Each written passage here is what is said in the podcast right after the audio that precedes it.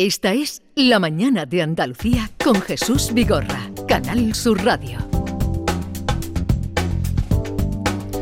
Pues vamos ya al encuentro con Jorge Morales de Labra. Jorge, buenos días. Buenos días, Jesús. ¿Qué tal estás? Muy bien, todo muy bien. ¿Y vosotros? Bien, bien, por aquí Maite, David y los oyentes que enseguida van a, plantearte sus consultas. El domingo pasado entró en vigor en la Unión Europea la prohibición de comprar derivados del petróleo ruso. Este fin de semana se han visto algunas colas en las gasolineras ante el temor de que la subida de precios eh, vaya a ser inminente y, y además eh, apreciable de los combustibles. Jorge además escribió ya hace unos años el libro Adiós Petróleo que les recomiendo ¿A qué precio podría llegar la gasolina y el diésel, Jorge? Eso no lo sabe nadie. Pero tú algo intuyes. No, porque si lo supiera o lo intuyera bien, eh, la conexión está, en vez de hacerla desde Madrid, la estaría haciendo desde Brasil. ¿eh? Sería multimillonario. O sea, fíjate que es, es, un negocio que mueve miles de millones de euros cada día y bueno, nadie lo sabe. Sí que, sí que sabemos una cosa, que es por este efecto, ¿eh? permíteme que matice la pregunta, por el efecto este del veto a las importaciones rusas de derivados del petróleo, eh, no esperamos que haya una alteración de precios. ¿eh? Es decir, lo de las colas del domingo o del sábado no tiene ningún sentido. porque, porque esto no es, o sea, ya, ya las empresas han tenido tiempo más que de sobra para diversificar los proveedores y por tanto no hay ningún efecto del precio. Eso sí, lo que sí que esperamos, Jesús, esto lo estarán viendo seguro los oyentes en las gasolineras, es que desde hace meses ya, desde el mes de julio, agosto del año pasado, el diésel está eh, incluso más caro, si no al mismo precio que la gasolina.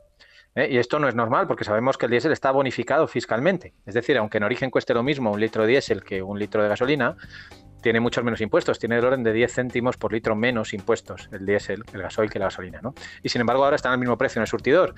¿eh? Cuestión que es algo que nos demuestra que efectivamente hay más tensión en el diésel que en la gasolina, porque efectivamente la Unión Europea es mayoritariamente importadora de diésel. ¿eh? Es decir, la gasolina más o menos la podemos fabricar dentro de la Unión, en nuestras eh, refinerías, ¿eh? pero el diésel, sin embargo, pues lo importamos masivamente. Y por esa razón hay más tensión en los precios, pero ya digo, no vienen de ahora, vienen desde el verano pasado. Y lo que esperamos es que eso se mantenga. Es decir, en otras palabras, no esperamos que haya un fuerte incremento de precios debido a esta medida, pero sí esperamos que el diésel siga al mismo nivel o incluso un poquito por encima del precio de la gasolina durante bastantes meses. Pues otra... ¿Podría haber eh, problemas de suministro? No, no. De eso no va a haber. Ya digo tajantemente no. No, y menos en España. Fíjate que en España, en, otros países de la Unión están un poquito peor, pero en España se ha invertido mucho en las refinerías en los últimos años y las refinerías españolas, aun estando todavía lejos de su capacidad máxima, son capaces de producir todos los derivados del petróleo que nosotros necesitamos, ¿eh? que consumimos en el país. Mm. ¿eh? De hecho, lo que hacemos es que exportamos, no, no, no, una gran cantidad, pero exportamos una parte de los derivados eh, al extranjero. ¿no? Por tanto, ya digo que las refinerías no están al tope. Así que nosotros, en ese sentido, problema de suministro, nuevamente, igual que ya hablábamos el año pasado con la crisis del gas, de que no íbamos a tener problemas de gas, y ahí está la demostración de cómo sin problemas hemos pasado ya prácticamente el invierno, pues con, con, las, con los derivados del petróleo pasa lo mismo. ¿eh? estamos bien diversificados y además tenemos refinerías con suficiente capacidad para abastecer el problema nacional, eh, el mercado nacional. Perdón. El problema, insisto, es más un problema de precios ¿eh? que un problema de escasez. Bueno, pues línea abierta para que ustedes pregunten lo que quieran. Ahora hablaremos de precios de, energía, subidas, bajadas de la electricidad. 670, 940, 200. Ahí pueden dejar su pregunta para Jorge Morales de Labra gustaría preguntarle al experto que aunque acabara la guerra mañana, ¿cuánto tardaría los países en quitarle las sanciones a Rusia? Venga, buenos días. No sé si eh, eh, Jorge sabe muchas cosas, pero bueno, esa pregunta puede responder Jorge. de geopolítica. No, es, muy difícil, ¿no? No lo sé. Eh, fíjate, sí que voy a decir una cosa que me parece muy relevante y además tiene que ver con lo que hablaba justo antes de las sanciones europeas. en general, lo que está haciendo Rusia es que cuando les ponemos una sanción lo que hace es que envía su producto por otro lado, típicamente a, China, también a Pakistán, etcétera, ¿no? Y a otros, otros países, ¿no? Entonces, esto hay mucha gente que lo critica, dice, bueno, es que somos muy falsos porque en realidad eh, lo que hemos hecho es cambiar de proveedores. O sea, si antes, por ejemplo, pongamos Qatar vendía gas a China, pues ahora ya no le vende tanto, se lo, compra, se lo compramos nosotros a Qatar, pero porque China se está abasteciendo de Rusia, ¿no? Y entonces dice, hombre, pues entonces ¿para qué sirve esto? ¿no? Bueno, de algo sirve, pero es verdad que tiene menor impacto. Pero también nos digo eh, otra cosa que yo suelo decir en esto, que es que mejor, menos mal que eso ocurre. ¿Vale? Porque el mercado del petróleo, el mercado del gas natural es, es muy delicado y si realmente hubiera desaparecido el 40% del gas natural eh, del mercado, pues habríamos tenido un problemón de que nadie podría pagar su factura del gas. Entonces, digamos que la, respuesta eh, más rápida a esto es seguramente tarde bastante tiempo en hacerse, lo cual no quiere decir que Rusia no haya encontrado otras vías para, eh, para vender esos productos, ¿vale? Pero también añado, menos mal que ha encontrado otras vías, porque la única forma de resolver esto no es poniendo vetos a Rusia, es dejando de quemar gas y dejando de quemar petróleo. Hasta que no nos concienciemos de eso, todo lo demás que se haga a nivel europeo de sanciones, etcétera, etcétera, tiene un efecto, pero tiene un efecto relativamente mm. pequeño. Otra pregunta. Hola, buenos días. Una preguntita para Jorge, para el experto. Ahora en marzo termina mi contrato a precio fijo, ¿vale? Y claro, ahora hay que renovarlo y me gustaría preguntarle de aquí y claro, viendo el futuro, que él estará más enterado, ¿qué interesaría? ¿Seguir a precio fijo o cambiar a, tarifa libre para que nos dé un poquito de consejo a los que a los que estamos en la materia un poquito cortos. Venga, muchísimas gracias. Los que estamos un poquito cortos, a ver. Eh, eh. no te quiero decir nada, Jesús, pero yo creo que nosotros hicimos la renovación del contrato, tú por tu parte y yo por la mía, claro, hace un año ahora, ¿eh? A nosotros también nos pasa como este señor. ¿Ah, sí? Sí.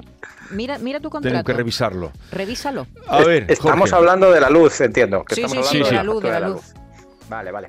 Eh, vamos a ver. El, mes pasado, durante el mes de enero, el precio en el mercado regulado, en esa tarifa variable que es la más conocida, el famoso PVPC, ¿vale? Estuvo en los 13 céntimos el kilovatio hora. La mejor oferta del mercado está por encima de los 17, ¿vale? A precio fijo en este momento. Por tanto, en el mes de enero ha interesado claramente clarísimamente volver a la tarifa oficial. Esto ya lo anuncié hace un mes, no sé si os acordáis, pero ya lo dije. ¿eh? De nuevo, vuelve a ser rentable estar en la tarifa oficial o en cualquier otra tarifa variable, a precio variable, ¿eh? porque en este momento los precios ya son muy competitivos. ¿vale? Eh, en lo que llevamos de febrero hay algunas ofertas más baratas, ¿vale? porque en febrero estamos en 19 céntimos y hay algunas ofertas en 17, ¿vale? pero son pocas hay algunas ofertas y hay alguna opción de tener a 19. Ahora, lo que no sabemos es cómo va, a acabar el mes de febrero, porque llevamos un mes de febrero donde ha habido poca aportación eólica, ya sabemos que el viento es determinante en la fijación del precio mayorista de electricidad. Por tanto, por tanto, si seguimos sin tener viento durante febrero, es posible que en febrero algunas ofertas del mercado, insisto, a precio fijo, algunas muy pocas, merezca la pena. ¿Vale? Otras no. Ahora, por ejemplo, eso que decís ahora Decía Maite, creo, ¿no? De que, os ha llegado ya la, eh, oferta, o sea, que, tenéis que, os toca renovar. Exactamente, sí. Voy a recordar una cosa. Cuando toca la renovación, la compañía con un mes de antelación tiene que comunicar los precios nuevos, ¿vale? Vale. Lo suele comunicar en la propia factura, en una carta, o sea, hay que estar un poquito atento, hay que leer, hay que leer lo que dice la factura o la, o la carta, ¿vale? Pero está obligada no solo a, es, una comunicación eh, un poco prolija, pero yo me quedaría en el último párrafo. O sea, no solamente tiene que poner los precios, que eso nos puede sonar a sánscrito, sino que al final nos tiene que decir, bien, y con estos precios usted va a pasar de pagar 600 euros al año, pongamos, a pagar 800. Ah, ellos te tienen que hacer ese cálculo, ¿no?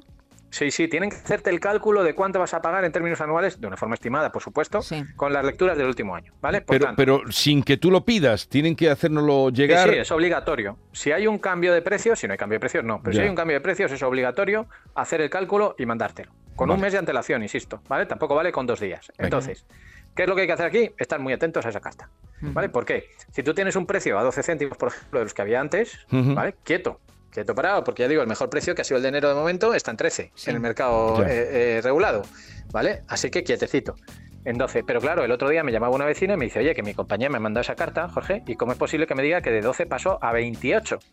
Digo, pues sí, sí que es posible, que sea más del doble. Dice, es que yo me he quedado muerta. Digo, no, no, pues es que 28 es una barbaridad. ¿Vale? 28, ni se te ocurra pagar 28, porque 28 en el mercado libre no vemos 28 desde el mes de agosto. Ya. ¿Vale? Por tanto, que fue el peor mes en el, perdón, en el mercado regulado, por tanto, no en la tarifa oficial. Así que, en fin, lo, como siempre, depende un poco de los niveles de precio que haya. En este momento es difícil, nuevamente, porque hay riesgo de optar por una por otra, pero, pero lo, que, lo que estamos viendo es que cada vez interesa menos acogerse a tarifas a precio fijo, salvo que sean precios muy, bajos. Vale, vale. Cada vez interesa menos a precio fijo. Seguimos. Buenos días, soy Ismael de Alcalá de Guadaira. Me encanta vuestro programa y llevo varios programas intentando de hacerle una consulta a este hombre. Vamos a ver, yo tengo facturas de Sevillana Endesa de energía, energía 21, donde me ponen en un apartado ajuste, ajuste por límite de compensación y me cobran un dinero. Yo tengo placas fotovoltaicas y entiendo que eso es un ajuste porque estoy virtiendo la red más de la cuenta. ¿Eso es así o, es, otra, o es otra cosa?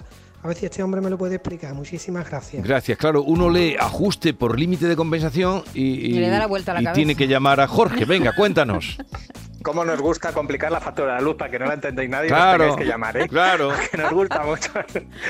Es, uno de nuestros hobbies favoritos, ¿sabes? Nos, sentamos de vez en cuando en las cenas de Navidad en el sector y decimos, ¿cómo, ¿qué vamos a poner este año nuevo en la línea para que no nos entienda?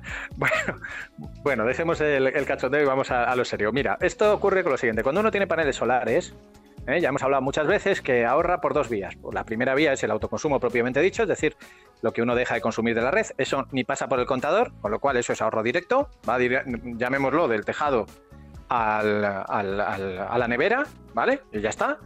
Y luego hay otra parte que sobra, que son los excedentes, los famosos excedentes. Y siempre hay excedentes, porque normalmente las horas centrales del día hay mucho sol y no estamos en casa, y por tanto sobra energía. Entonces, la compañía eléctrica recompra esos excedentes, ¿vale? Y el problema es que con la legislación fiscal española hay un límite en esa recompra, ¿vale?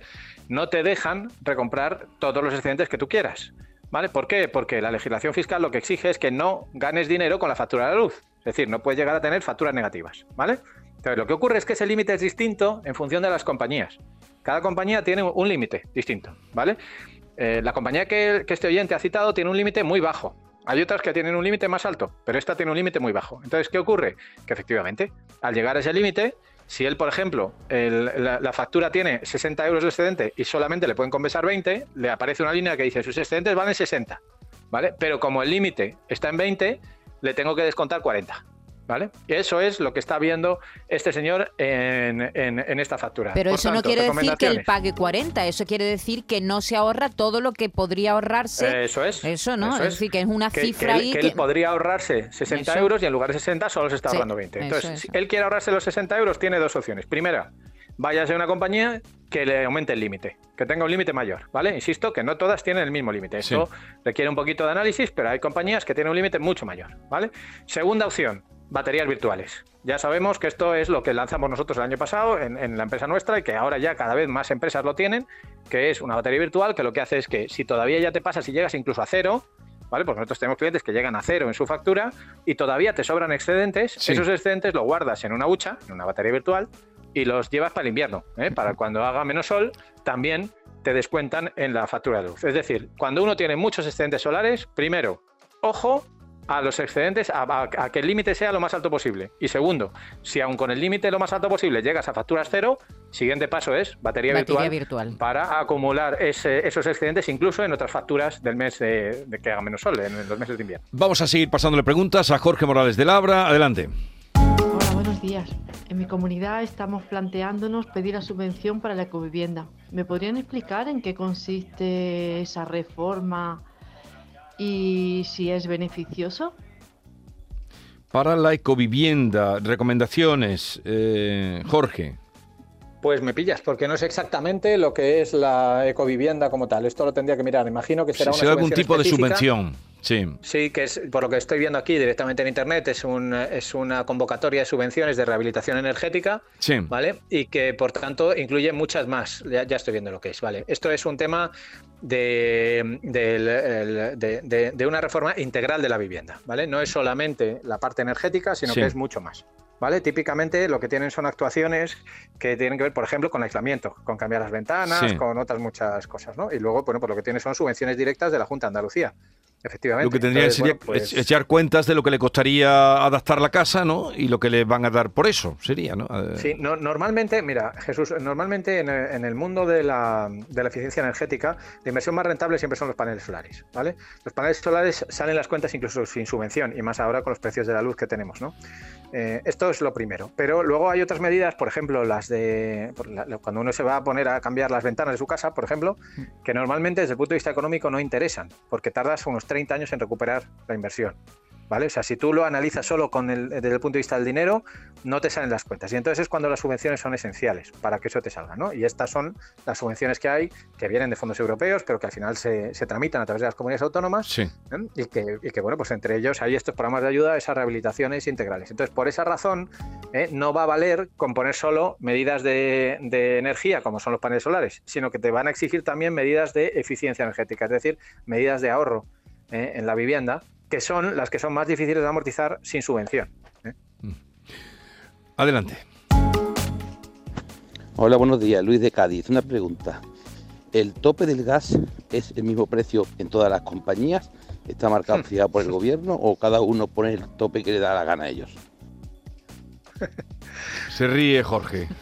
Hombre, es que, es que es uno de los puntos finos de todo esto. Sí, fijaros que cuando se aprueba el tope del gas en, en mayo del año pasado, eh, se aprueba con una norma de rango de ley, cuando en realidad es algo eh, tremendamente impactante en todo el sector eléctrico. ¿eh? Digamos que es como si hubieran puesto una bomba en el núcleo del, sistema de formación de precios de electricidad. Entonces, ¿qué consecuencias tiene eso? Que claro, que efectivamente todo lo que habitualmente se hace con una ley, que es que luego tiene normas de desarrollo, pues falta.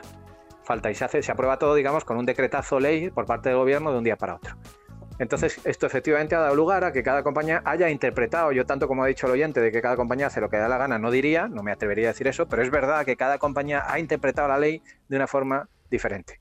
Y efectivamente tenemos la situación, eh, ya más que acreditada, en la cual las compañías, eh, en primer lugar, han calculado el tope del gas de forma diferentes unas de otras. ¿vale? Y en segundo lugar, encima, ahora lo que están viniendo, ojo a esto, Jesús, son refacturaciones. O sea, que encima ahora te dicen, oye, que yo en el mes de agosto te cobré 20 euros de tope del gas, pero me di cuenta que estaba mal. Y ahora te cobro 10 más. Y entonces, claro, la gente, esto que decía antes medio en broma, de que nosotros nos reunimos para, para, que la gente no entienda la factura de la luz, pues claro, imagínate, si ahora encima te viene no solo el tope del gas del mes de enero, sino que te viene encima una refacturación del mes de agosto del tope del gas que ya te incluí, pues ya pues eso, se te dan vuelta los ojos, ¿no? Que es, es, un poco lo que está ocurriendo ahora. O sea que sí, la respuesta fácil es no lo que les da la gana, pero sí que es verdad que cada compañía tiene su criterio. Por tanto, también, una vez más, es esencial tener una compañía de confianza, ¿eh? que sepas que no te está jugando con el tema. Yo he visto facturas, ojo, ¿eh? he visto facturas del mismo periodo, en las cuales, en función de la compañía, el precio era casi el doble. Casi el doble, ¿eh? el precio del tope del gas. Cuidado, o sea, que no es que fuera un 1% más. No, no, no. Es que era muy diferente el precio del tope entre una compañía y otra. Bueno, vamos a pasar a alguna cuestión más. Buenos días, soy Josefa de Sevilla. Me gustaría preguntarle a este señor de, la electricidad, me parece que es González Laura, no, no me acuerdo bien. Bueno, ¿por qué si se mete uno a mirar el precio de la luz, en unas páginas pone un precio, en otras otro? ¿A qué precio nos atenemos para los horarios? Porque es que yo no lo entiendo. Muchas gracias. ¿Qué le puede decir? Bueno, el, nombre es Morales de Labra. Morales de Labra, cada martes primero de mes, aquí con nosotros y cuando lo necesitamos. Adelante. Pues sí, aquí cada día, cada, cada oyente me bautiza de forma diferente, pero bien. No, no, pero ya saben tu nombre, eh, la mayoría. El, precio, sí, el precio de, del PVPC, que es como se llama la tarifa oficial, ¿vale? Ese precio está fijado en el Boletín Oficial del Estado, ¿vale? Y por tanto ahí no hay discusión ninguna. Yo suelo utilizar la aplicación oficial en el móvil, que es la de red eléctrica, ¿eh? que se llama Red OS. Red, y eh, luego de operador de sistema OS, Red 2, ¿vale? Esa app es una app del móvil y en esa tienes los precios día a día eh, para el día siguiente, de a qué hora tienes que poner la lavadora, etcétera, etcétera, ¿vale? Ahí luego han surgido un montón de aplicaciones adicionales que lo que hacen es replicar esa. Yo ahí, lógicamente, no puedo estar mirando todos los días las aplicaciones, pero entiendo que como el precio es ese, pues, pues ya está, pues no hay discusión. Ahora bien, ¿qué ocurre, Jesús? Aparte de esa tarifa, que es la tarifa que antes yo hacía referencia, que, ha sido más barata en enero que todas las demás, etcétera, aparte de esa tarifa oficial, hay otras compañías, en, nuestro caso, por ejemplo, lo hacemos así, que también tenemos tarifas a precio variable, ¿vale? Que no son exactamente las mismas que las de la tarifa oficial. Entonces, puede ser, puede ser, por lo que dice la oyente, no lo sé, que a lo mejor lo que está ocurriendo es que su compañía le está dando un precio que es ligeramente diferente al que aparece en la tarifa oficial. ¿Eh? y entonces puede haber alguna eh, disquisición sobre cuál es eh, uno mejor que otro. Ahora, si la tarifa variable está bien construida, y, aquí podríamos hablar mucho sobre lo que significa estar bien construida, porque es verdad que hay unas compañías que meten ahí unos márgenes tremendos, pero si está bien construida y se hace a partir de costes, no debería haber gran diferencia. O sea, el, precio oficial del PVPC y cualquier otra tarifa variable bien construida, insisto, debería ser muy similar. Y a efectos de lo que dice el oyente, que es a qué hora pongo yo la lavadora, ¿eh? debería dar igual, porque aunque haya una pequeñísima diferencia del tercer decimal entre el precio de una y otra, va a haber claramente la diferencia entre pues, si, merece la pena ponerla a las 6 de la tarde o a las 6 de la mañana. Por ejemplo, hoy la hora, el precio mínimo ha sido entre las 6 y las 7 de la mañana, tengo entendido, ¿no? Son horas... Con 111,97 y en la franja más cara va a ser entre las 7 y las 9, cuando la luz se va a pagar a 165. Sí, siempre está ahí de 7, 8, 8, 9, la hora en la que hay mayor consumo en las casas, claro. Cuidado, cuidado, cuidado, cuidado, cuidado, cuidado, un momentito lo que acabas de decir, cuidado. Siempre no entre semana. ¿Vale? Entre en torno a las 9 de la noche entre semana, y más ahora en invierno, es la punta de verano. O sea, perdón, la punta de invierno y por tanto, efectivamente, el precio es el más caro normalmente, ¿vale? Ojo, el precio más barato ahora depende mucho, muchísimo del viento. Hay días en los que efectivamente es de madrugada y hay otros días que con la aportación solar sumada al viento se está dando a mediodía. Durante el mes de enero hemos tenido muchos días que a mediodía el precio era muy bajo, prácticamente cero entre semana, ¿vale? Sin embargo, los fines de semana, por ejemplo este domingo, hemos visto una curva prácticamente plana, ¿eh? en la cual el precio era muy barato durante todo el, día, durante todo el domingo. O sea que, en fin, que esto eh, cada día, aunque es verdad que esa, esa, idea más o menos de que a las 9 de la noche siempre es más caro es correcta, pero yo insisto una vez más en que quien tenga una tarifa variable, y he recomendado antes que merece la pena ya tener una tarifa variable después de un año y pico donde no, eh, quien tenga esa tarifa variable, yo sí que miraría ¿eh? o la aplicación para, tomar la decisión cada día siguiente, porque puede haber cambios importantes. A ver, es que la diferencia es el, coste de una lavadora es poner cinco lavadoras por una, ¿eh? Ojo, es que la diferencia es 5 a 1, ¿eh? No es, no es que digas que me voy a ahorrar un 2%, ¿eh? Bueno, pues tomen en consideración eh, tomen en consideración lo que nos cuenta Jorge Morales de Labra mm, para conectar con él también arroba próxima energía que es su Twitter la manera de conectar con él. Jorge, mm, gracias por atendernos una vez más como siempre, un abrazo desde Andalucía y hasta la próxima. Un abrazo. En la próxima, la de marzo, ya iré para allá, ¿no? Ya estamos casi en abril. Claro, marzo vas a venir entonces. Estupendo. no sé, no sé, digo. Estupendo. Si me invitáis, claro. tendremos que hacer una cosa ya. Ya, ya marzo, abril, ya sabéis que ya en Sevilla ya es, es cuando yo tengo que aparecer por allí. Claro, claro, es cuando esto se pone eh, Interesante. atractivo. Exactamente. Él es muy amante de, de, Andalucía. La mejor época de ir a Sevilla. Correcto. Bueno, y de Sevilla en concreto. Hasta luego, Jorge, adiós. Un abrazo. Chao, chao. Hasta luego.